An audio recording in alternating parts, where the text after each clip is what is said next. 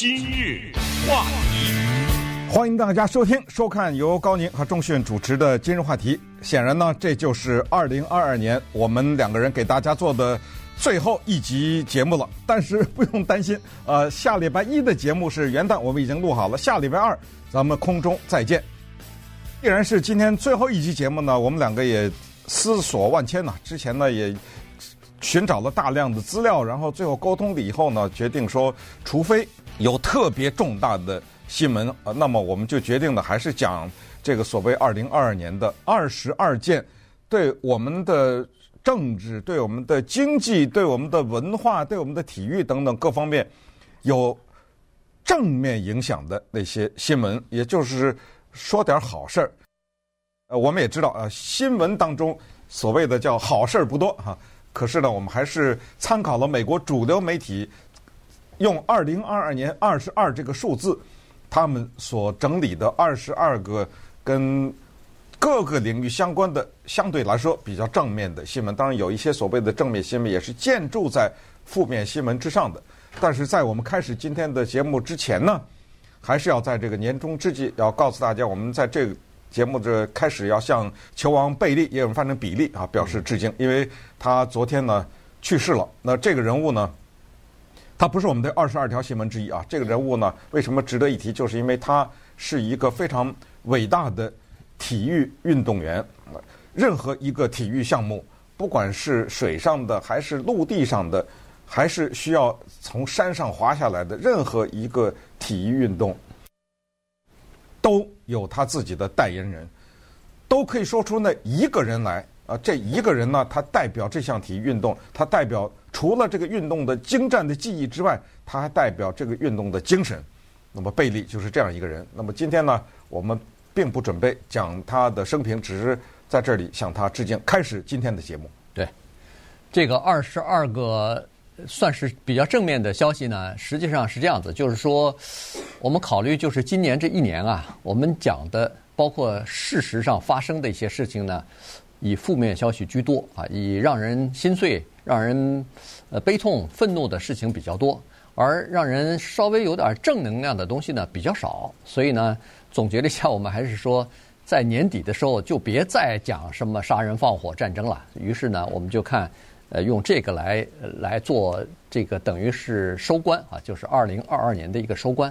好，第一个，呃，第一条呢，还是有关于俄乌战争的。这个就看你怎么怎么说了哈。它的这个正面的意义在哪儿呢？就在于说，这个战争已经进行了十个月了，但是乌克兰依然屹立不倒。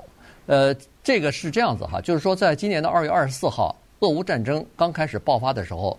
在那个时候，全世界的人都认为说，完了，乌克兰大概在几天之内，最长不超过几个星期，大概就就要失陷了啊，大概就要被这个呃俄罗斯所吞并啊，或者是被俄罗斯所占领。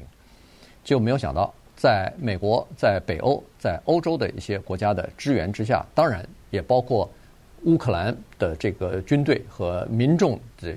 众志成城啊，在他们的顽强的抵抗之下，十个月过去以后，尽管他们现在处境非常的糟糕，尽管他们现在在冰天雪地的这个极低的气温之下，失去了电力，失去了呃供暖，失去了什么呃供日这个天然气，呃，然后自己的家园被炸成一片废墟，很多上千万人流离失所，但是他们还依然在坚守着哈，依然没有倒下去，所以这个呢。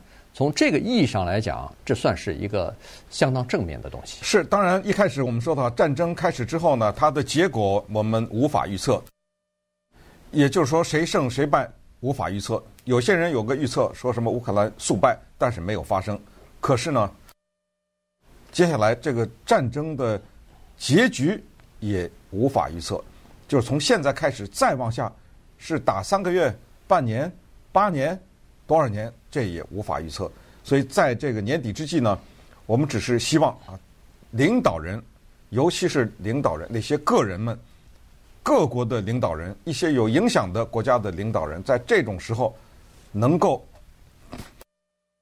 发挥他们的作用，能够在减少生灵涂炭的基础之上，尽快的终结战争，这就是今年的第一条所谓的有点正面的兴起。第二个呢，就是美国国内，美国国内的中期选举呢，给我们传递了一个信息：不管你的立场是什么，但中期选举它毕竟代表民意，除非你彻底否定中期选举各州所有的投票，除非你否定这个。现在看来，你对所有的这个投票的结果的否定似乎也不太成立，那这国家就别玩了，咱们是对不对？从此以后，所有的选举都是舞弊，那就接下来整个这个体制就崩掉了嘛。所以在这个大的前提下，我们看到了美国的民意是对一些有极端的立场的这些候选人的否定。对。这个极端立场呢，在这儿主要指的是他们呃，就是不承认二零二零年总统大选啊这个结果，认为说是有大规模的舞弊的现象。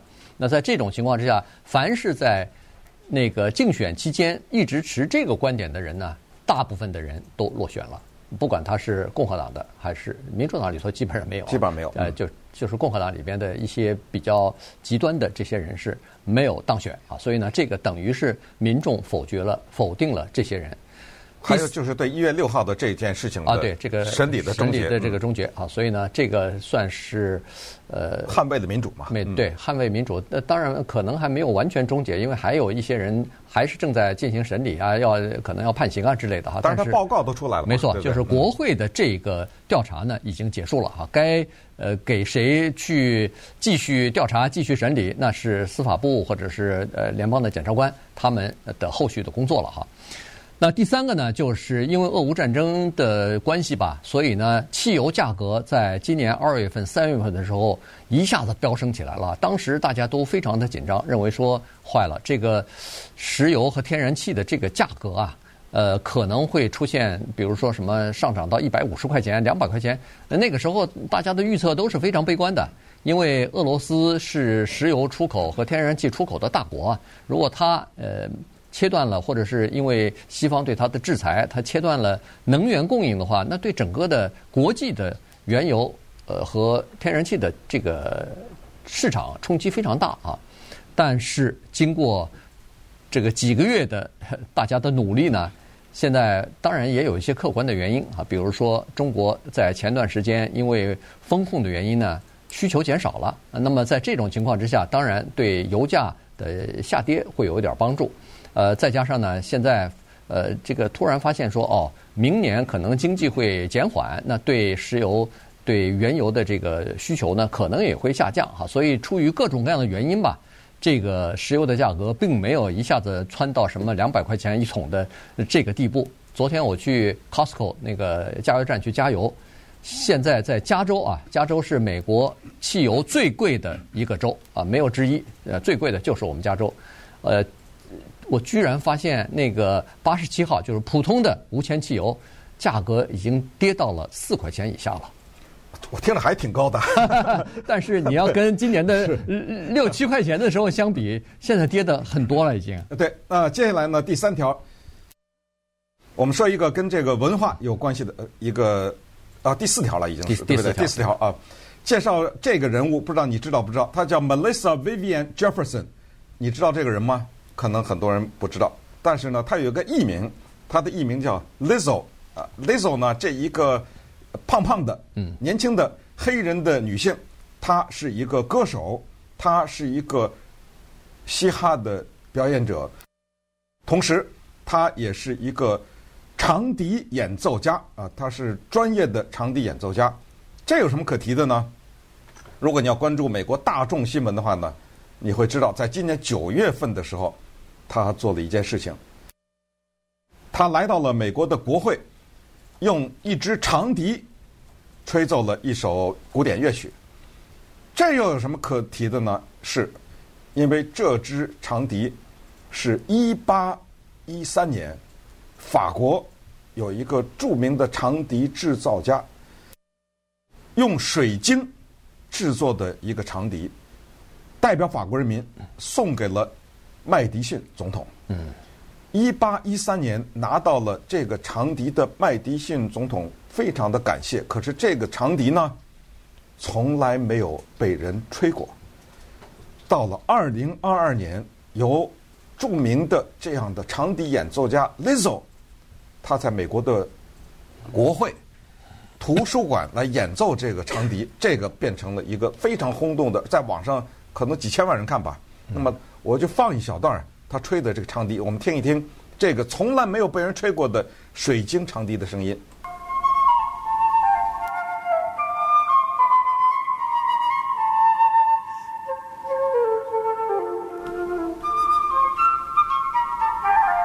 呃，挺空旷的哈，我们听到那个大厅的回声，因为是是一个很大大厅。对，首先它是一个受过专业训练的一个古典的，呃，就是古典音乐训练的这么一个长笛演奏家哈。其次呢，就是这个长笛还，呃，再讲再讲两句哈，因为它第一是一个水晶长笛，第二是这么长时间没有人吹过，第三是这支长笛差点就在战火当中就毁掉了，因为一八一三年法国人送给他以后。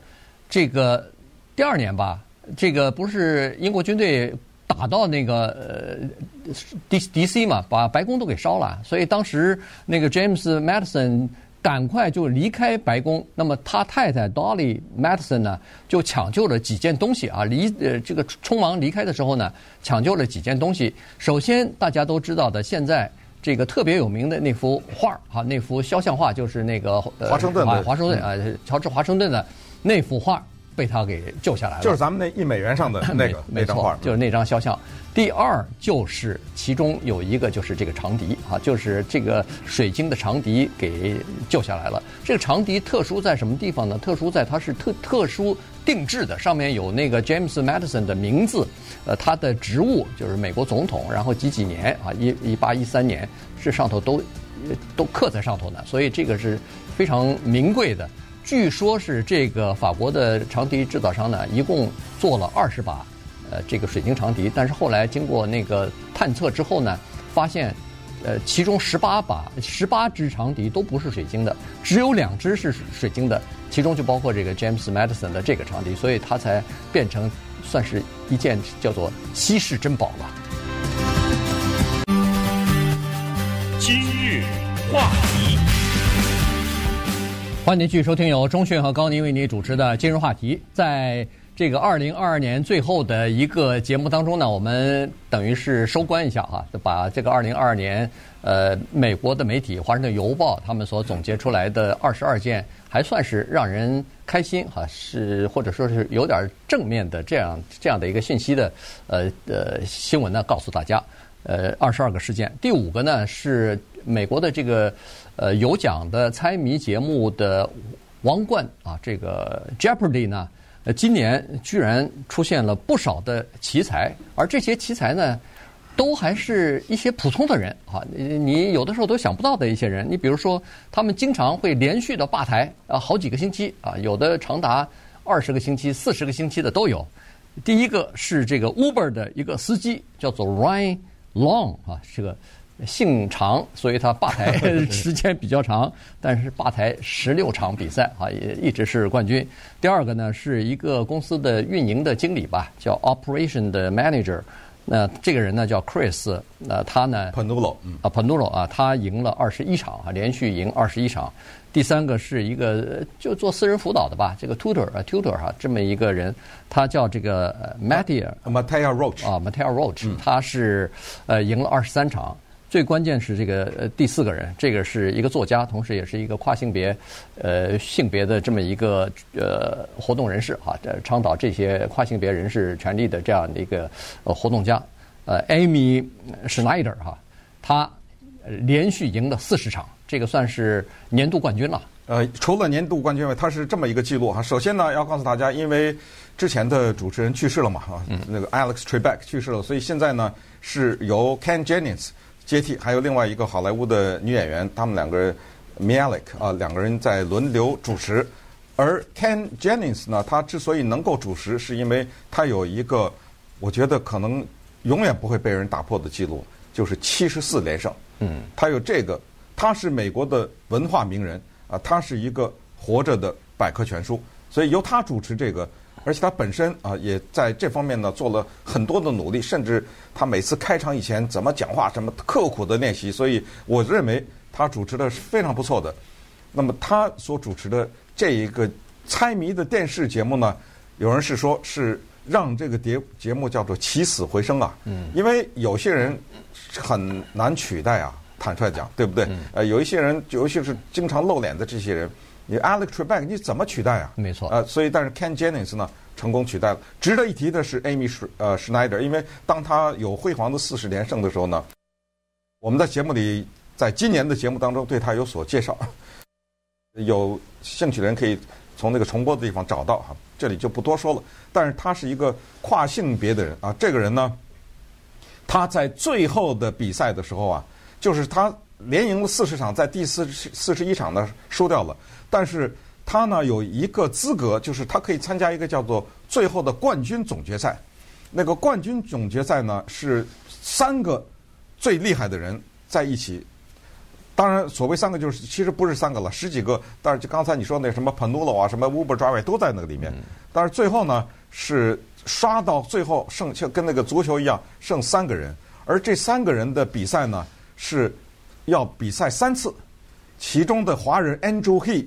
其实，他们我再强调，一直把他名字念错。他姓何，嗯，安柱何，H E 是何，怎么会念成 he 呢？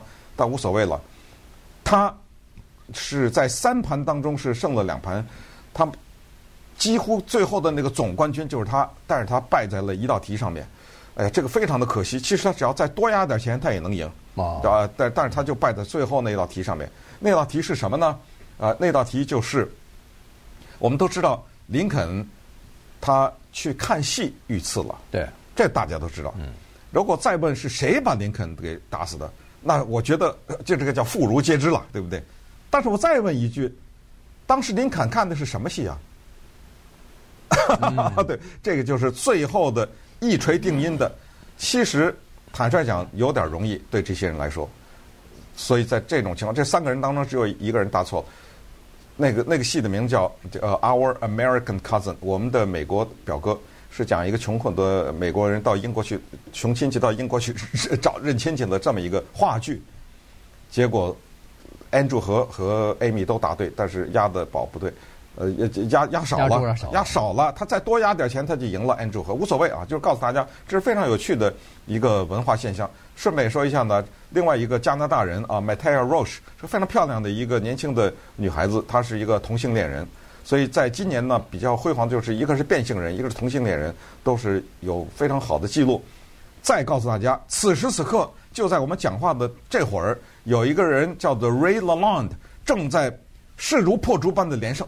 所以这二零二二年是 Jeopardy 这个电视的史上从来没有的这么一年，就是这么多人在这一年里面这样的连胜法。所以这个 Ray Lalonde 呢，再告诉他也是一个加拿大人，而且更好玩的是，他这个势如破竹的这个连胜，现在已经是十一场了，赢了大概四五十万了吧美元哈。他有一个双胞胎的兄弟，也在那儿。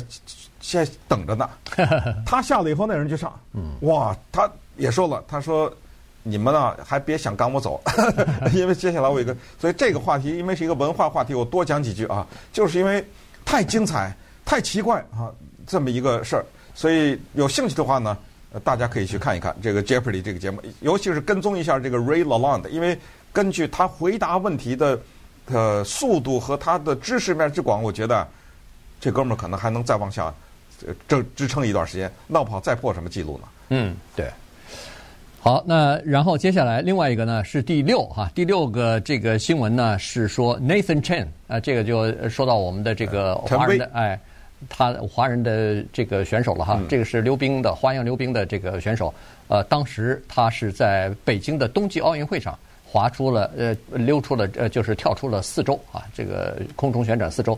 叫四四周王啊，这个对，呃，因为他在四年之前的呃冬季呃冬季奥运会上呢，他曾经摔过哈，所以呢，当时一下把自己的奖牌都摔没了，所以在这种情况之下，算是一次呃这叫报复性的，哎，没错，呃，就是救赎之旅哈，然后呃获得了金牌，然后也获得了这个呃四周转身王的这么一个称号，因为在。他跳起来转空中转四周，变得让人家看起来非常的轻松自如，落地也非常的稳，所以以至于很多人都认为说这个大概不难，于是很多人都想去模仿他，结果每一个都摔得鼻青脸肿。后来人们总结出一条经验说，即使你不是穿溜冰鞋，即使你是在不是这么滑的平面上，你在平地上，要想一个舞蹈演员要想跳出四周。那也是非人力所及啊！你知道，一个人他没有跳板啊，嗯，啊，没有什么外力的支撑，他只是靠着膝盖和肌肉、腿部的腿部肌肉的这个力量往往起一蹬，这身体在空中转四圈，这有多大动力啊？我觉得这个就是极致了吧？再没有五圈了吧？不可能了，对不对？因为你那个要摆脱地心引力，还要这么转圈。但是你知道吗？他在北京奥运会的那一次，他在。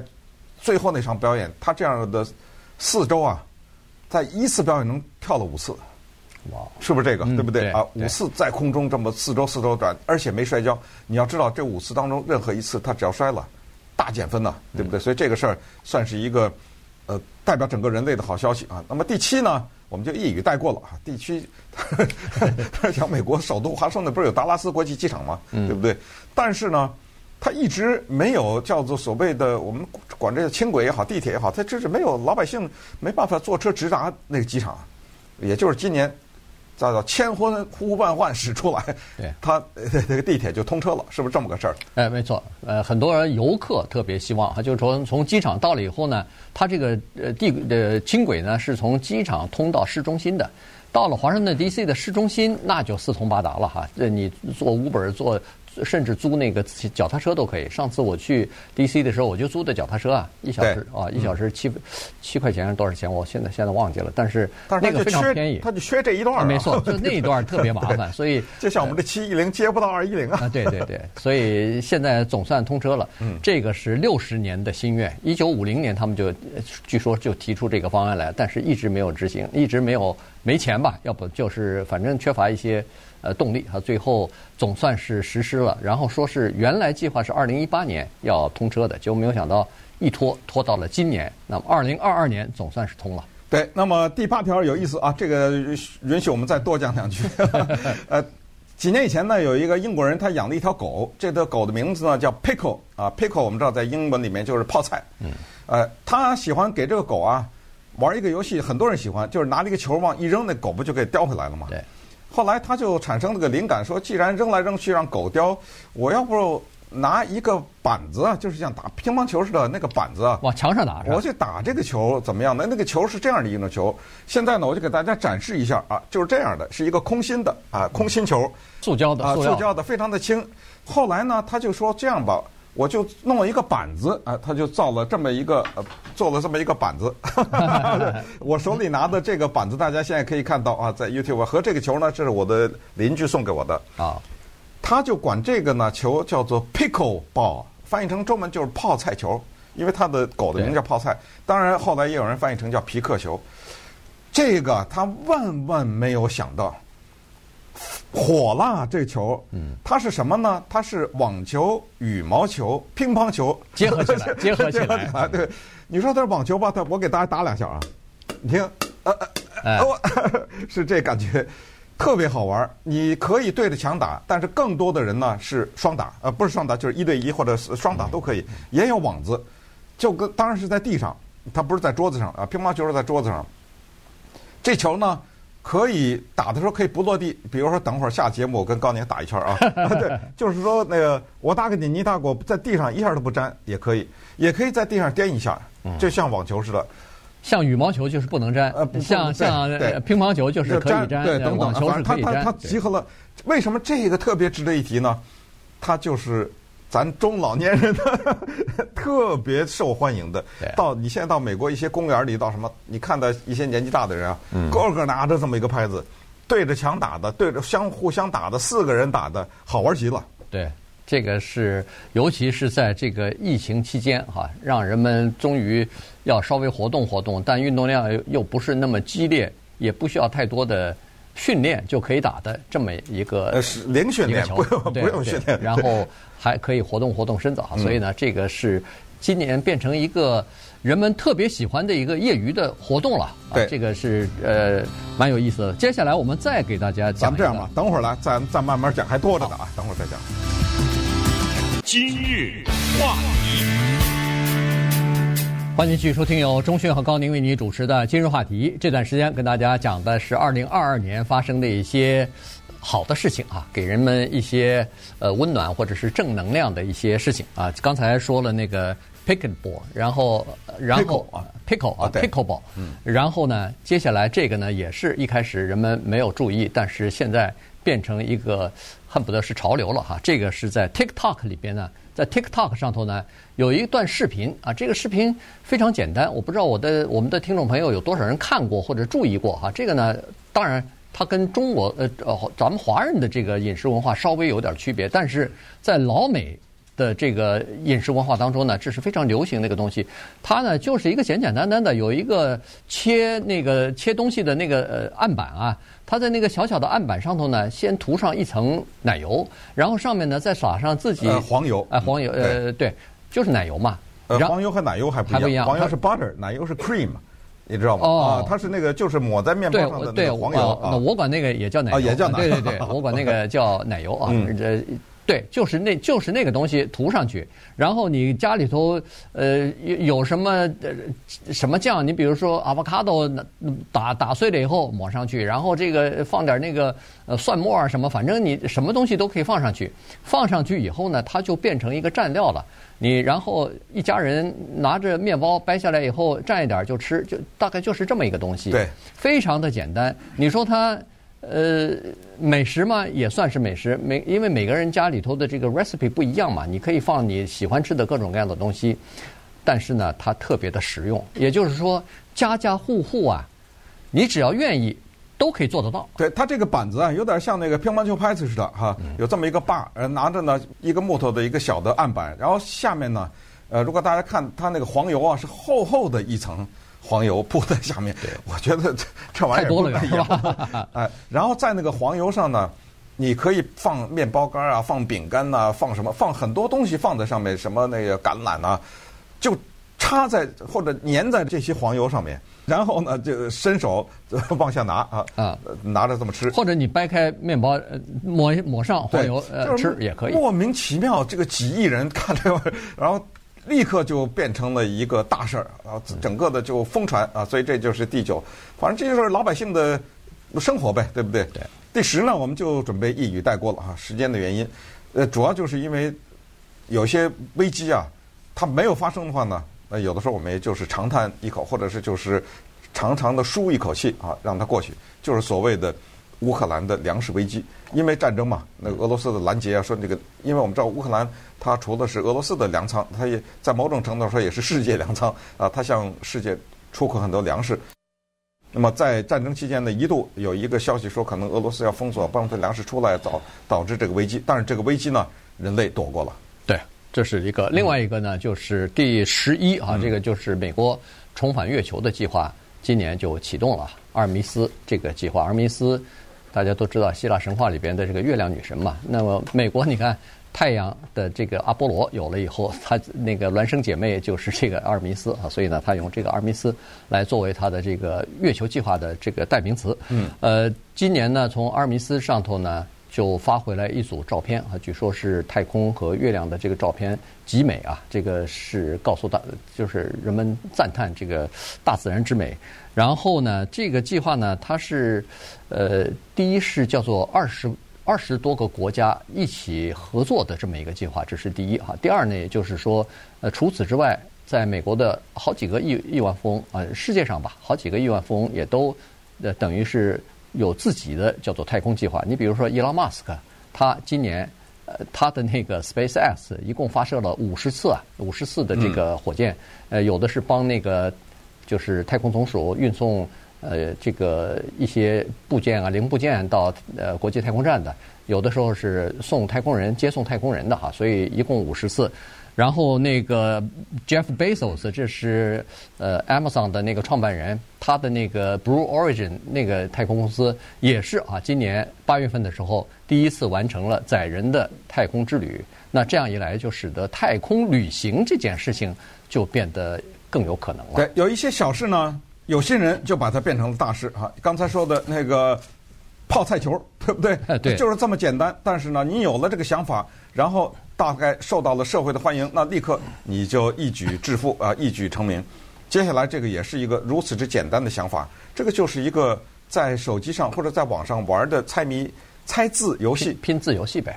告诉大家啊，在这个游戏，它的名字叫 Wordle，在这个游戏出现以前，在手机上的 App 里面啊，这个猜字的游戏上百我不敢说，但是好多啊，多了去了。对啊，这个猜字游戏呢有几种玩法，有竞争的，或者有有一种是比赛性的，就是陌生人之间比赛啊。我咱们比赛看就是在网上谁能猜到什么之类的，有呢一个人的，有一个人跟电脑的，有一个人跟一个人的，有什么多人参参与的，等等。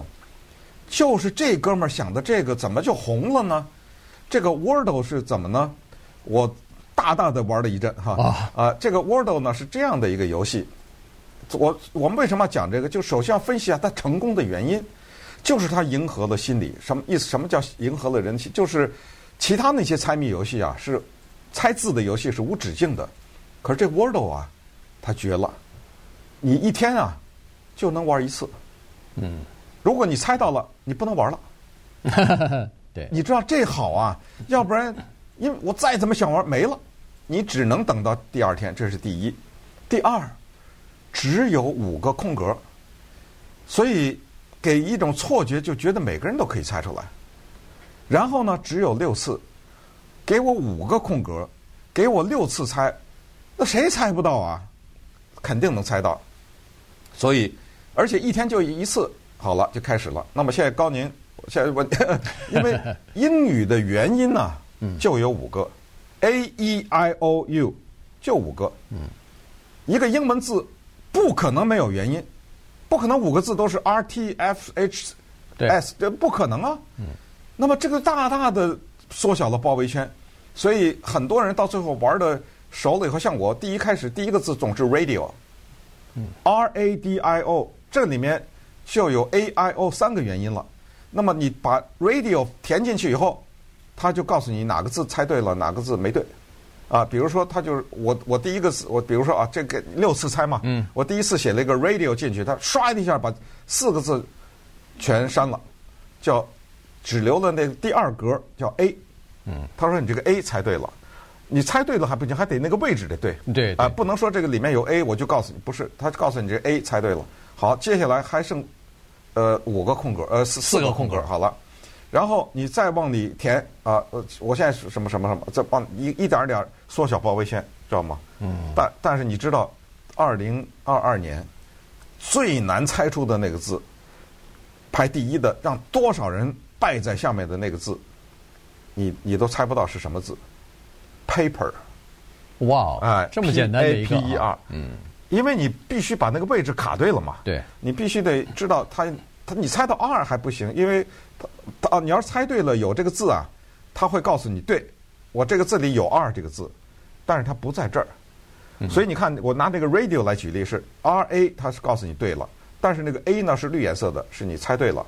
那个 R 呢？他说有，但是不在这儿。嗯，但是要把它变成 paper 要六步啊，还不是那么容易。对，没错，你知道吧？所以这这个是一件一个好玩的文化现象，跟大家分享一下。后来呢，这人发财，因为《纽约时报》买去了，把这个对买去以后，大家都在玩这个东西哈。所以呢，这个玩疯了，全世界都玩疯了，确实很有意思。好，第十三条呢是这样的一个消息，就是二零二二年居然在美国出现这样一个现象，就是没有医疗保险的人。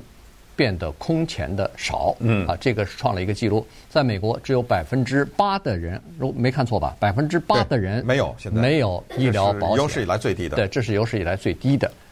百分之八的人，仔仔细想想也不少呢，是吧？咱们有三亿三千万人。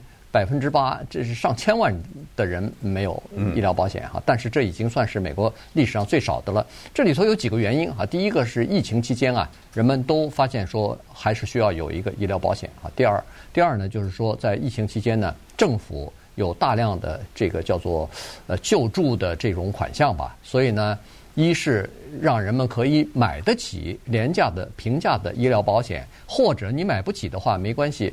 在很多州都有政府的那个 Medicaid 啊，就是呃这个我们说的是红蓝白卡的那个白卡，也就是说低收入没收入的人呢，是政府就给你包了啊，你我给你我付费让你有这个医疗保险，所以在这种情况之下呢，呃就是人基本上很多人。都原来不买的，现在都享受到了这个健康保险。对，那第十四条呢，也是一个好的消息哈，就是因为大家觉得好像又是有经济危机啦，又是有疫情啊等等，可能很多人失业等等。但是我们居然看到，在二零二二年有四百万人找到了工作，也就是说，他的失业率降得非常的低。即使在这种情况之下，还是有大量的公司找不到人。嗯，也就是说，有大量的工作机会等待在这里，所以这个呢，也是一个。好消息，那稍等一会儿呢，我们再收尾一下今年的二十二件正面的消息。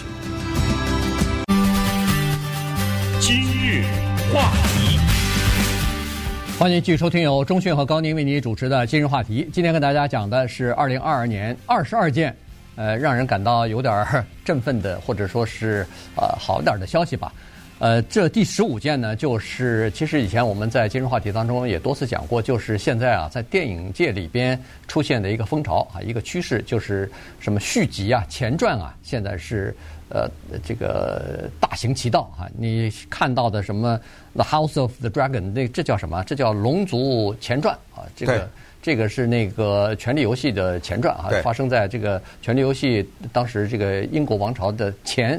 呃，两百年啊，发生的这么这么个情况。你像《魔戒》，我你还挺了解，你你看了吗？呃，我没看这个 《龙族龙族前传》，我是没看。老美是看疯了，我告诉你啊。对，因为《权力游戏》老美就比较喜欢看啊，多次获得。因为呢，他们这种戏啊，像我们我们就管这叫志怪，你知道吗？就是《封神演义》那种。所以它好看，对啊，天上飞的龙啊，地上什么妖怪啊，什么和人之间的什么侏儒啊，什么就这种叫吗？没错，没错。呃，但是呢，你你看那个《权力游戏》什么的，是不是也得有点就是历史知识哈？但就是当时英国的这个王族之间的这种关系，我我有的时候比较烦这些事情啊，就是这这人跟这人跟那人之间的关系啊，对对对，这而且你得追着看，不不看你突然不知道这人跟那个人是什么关系啊？他他怎么会出现这个事情啊？所以。呃，咱咱不说这个，就前传和这个续集啊。这个你看那个《Avatar》，前段时间我们讲的，这第二集也出来了，《水之道》，对吧？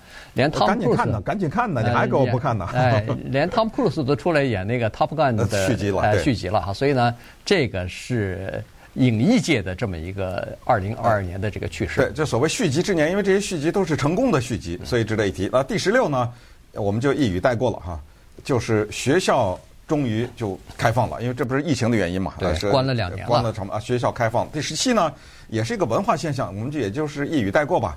就是美国啊的华盛顿，它不是有一个这个足球的，就是美式的橄榄球队嘛？对。这个橄榄球队呢，这华盛顿是华盛顿州啊，不是首都。呃，他那个叫做过去叫 Redskin。叫红皮肤，大家知道这说的是印第安人，红人红人队啊，翻成中文的，直直译是红皮肤，但是翻成中文是红人队。其实呢，这话怎么说呢？其实人家当时命名为红人队呢，是向印第安人表示致敬的。我们知道也有一些学校的校徽是什么酋长啊，对啊，什么这种的啊，那印第安人戴着那个羽毛的帽子什么。但是呢，咱们得尊重人家印第安人，人家论印第安人他投诉了嘛，他说你不是印第安人，你别。用我的这个文化的象征来，呃，好，你知道这个他的投诉主要是什么？就是有一种叫做居高临下之感吧，啊，就好像说，啊，我同情同情你，不好意思啊，当年杀了你了什么？现在我现在，他人家就有点介意这东西，实在，呃，这个呢也适用于黑人，也适用于亚裔啊。有的时候我们会这方面比较警惕，就是你对我表示致敬可以，但是你不要让我体会到，让我感觉到任何一丝一毫的居高临下的。啊，或者是你看，还是我靠我来救你们什么？有了我以后，你们才有自由等。他有这种，呃，我为你而献身什么的这种感觉，所以改名了，成改叫做 Washington Commanders。这中文是什么？指挥官？对，我都不知道这个中文翻成什么了。对，就是指挥，就是这么一个事儿，就改名了，而且受到了。网民呢和民众的广大的支持。对，因为在改名之前，他们还在网上征求名字呢，看让大家投票，看看谁最多哈。当然我不知道，我没有看追踪那个结果，就是这个 Commanders 是不是网民投出来的，还是最后他们自己选出来的？反正就是正式了吧？哎，没这样，以后就叫这名了。对，第十八呢，就是说在目前美国政治极端两极化的情况之下呢，在国会参众两院居然也达成了一些共识啊，民主党和共和党之间达成了一些共识，然后通过了一些法案，呃，这么几个法案吧，一个就是这个呃保护同性恋婚姻的这个法案，这个的起因大家都知道哈，因为在今年六月份的时候，最高法院不是做出一个裁决，等于是呃推翻了在联邦层面保护。那个堕胎啊，女性堕胎权利的这个法案嘛，一九七三年那个 Roe v.ersus Wade 的这个法案，把这个权利呢交给各个州了。那么各个州就发现说，哎呦，那下一步会不会是把同性恋婚姻的这个法案也会推翻呢？于是，呃，就需要这个国会要通过一个法案来保护。所以现在国会就通过了这样的一个法案，也就是说，在州的层面，你可以规定是还是不是，呃，就是呃承认或者是不承认，但是别的州来的。那你就必须要承认，不能呃把它算成犯罪，对吧？对，就是枪支婚姻，就是同性婚姻和晶片，这都是两党的呃联合起来呢，在这一年通过的法案。那么一旦通过法案，当然就写入法律，那当然就受到了全面的保护。这是第十八。那第十九呢，也是一个经济方面的，算是一个小的好消息吧，嗯、就是美国的赤字是吧？减少，联邦的赤字减少，尽管现在一看还是三十兆，对不对？嗯，但是。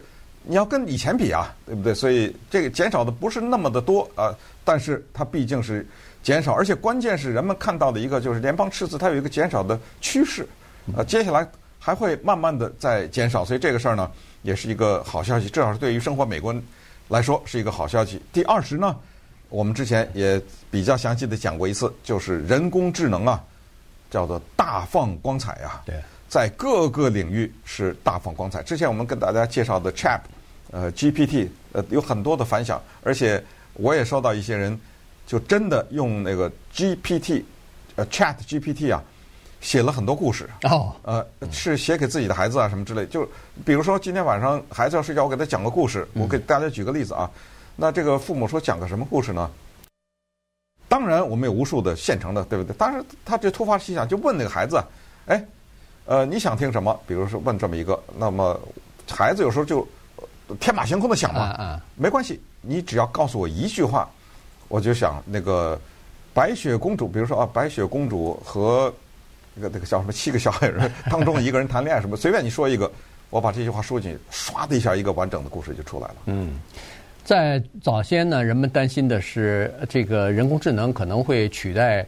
人类的一些工作，包括卡车、开卡车啊什么的哈，这个是好的事。但是现在发现说，呃，不只是卡车司机要担心自己的工作没了，现在连一些白领工作可能也会没了。现在最近这一段时间以来，你看那个人工智能预测糖尿病的事儿，人工智能预测呃中风的事儿，都比那个都比呃正常的医生。还要准确，还要来的判断的迅速啊！这个可以避免多少人中风啊什么的。然后还有那个呃人工智能写写小说，这个就我不用说了。呃，在网上有网络攻击、有网络威胁什么的，人工智能绝对比人的那个呃这个工程师判断要准确，而且要快得多啊！所以呢，保护网络安全以后也都是要靠这个人工智能来了。我跟你讲，人工智能在二零二六年吧。就将取代今日话题。你我绝对我告诉你，我告诉你，你听着，我就帮你说一个，说呃，比如说美国的联邦的赤字出现下降的趋势，请对此进行分析。我不用再多说任何，在他的那个里面储存的，自从有联邦赤字这个四个字以来的所有的资讯。对不对？对，什么时候发生的？未来会是怎么样？因为这个赤字跟巴西是什么关系？跟印度是什么关系？跟中国是什么关系？如果有战争会怎么样？没有战争，咱还做什么节目啊？对，然后然后再用人工智能模仿中讯跟高宁的声音，那就这就是就是完了。我们的声音有了，它全记录了嘛？对对，这个模仿是啊，走了，今今天最后一集了。好，这是第第二十了，关于人工智能。第二十一呢？呃，也就一语带过吧。啊，第二十一呢，就是我们知道的所谓的虚拟货币啊，或者是叫做加密货币呢，崩了。在这一年，以那个 Free 的被戴着手铐从外国引渡回来，而宣布终结。对，也不能终结，就是至少人们对他的一些幻想破灭了。对，这个呢，从正面的意义上来讲呢，叫做虚拟，呃，就是加密货币回归理性。啊，对对对，这说得好。对，就是说以前大家都对它抱有很多的幻想和自己想象出来的东西，但实际上通过这次的这个，在今年。比特币也跌了百分之六十几了吧？呃，超过百分之六十了。也就是说，人们会重新思考哦，原来投资在呃加密货币里边恐怕还是有一些风险的哈。这个是从正面的意义上来讲。最后一个就是今年是向老年人致敬的一年哈。这个今年的呃格莱美音乐奖我是没看哈，但是呢，在格莱美音乐奖当中，居然有一位九十五岁的。一位老人哈，Tony，呃，Tony Bennett，呃，Tony Bennett 获得了这个一个奖项，呃，然后呢，还有一位九十五岁的 Angela Alvarez，呃，他也获得了一个拉丁裔的这个艾美奖，艾美奖啊，所以呢，格莱美奖，对不起啊，呃，格莱美奖啊，这是两个呃老年人，然后呢，还有一位加拿大的一个老年人哈，这个这是八十五岁的一个女性吧，她获得了叫做。这是一百米的 短跑的呃冠军啊！当然，她不是说跟那个没有一百米短跑的那哥们儿一百岁哦，一百岁啊！你再看一看，对，百岁老人跑百米啊啊！百岁老人跑百米，二十六的哎，二十六点三三四秒。当然，他不能和那个非人相比啊，但是他是和他自己的这个年龄层走路都已经不得了了，对？年龄层的人比二十六点三四秒非常快了。对，所以呢，在今天的节目当中呢，我们就以 Tony Bennett 九十五岁和。著名的歌星 Lady Gaga 女歌星两个人合唱的这首歌叫《Love for Sale》啊，可出售的爱情啊，因为就是因为这首歌让他得了奖，用这个呢结束这一年，也告诉大家呢，我们的爱也可以出售啊，免费啊，我们的爱是免费的。Love for sale